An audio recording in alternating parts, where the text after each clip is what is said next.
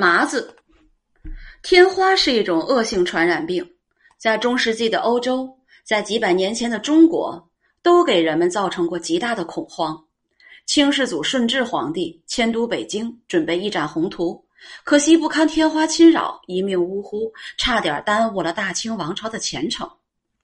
康熙帝八陵建作，据说他以第三子身份胜出的首要条件是其天花已出。可见天花在古人心目中造成的阴影。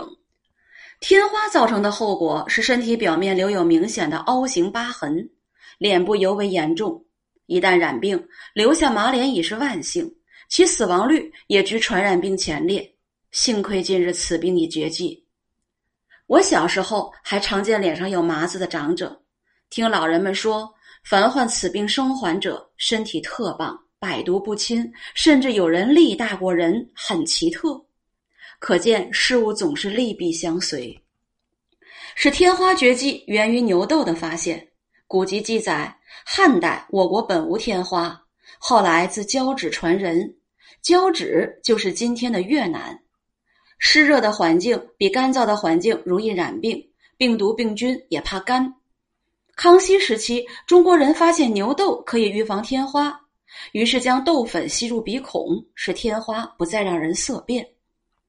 唐朝人称天花为面花，宋朝人则称为豆子，听着都比麻子怪。麻子称谓明清时期开始流行，带有贬义，不怎么友好。清代袁枚的《随园诗话》中记录一诗，称之为妆花，为天花歌咏，独此一份儿。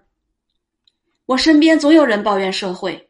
这也不行，那也不好。我告诉他们，社会即便是个麻子，你也不能把它翻过来，翻过来会更加难看。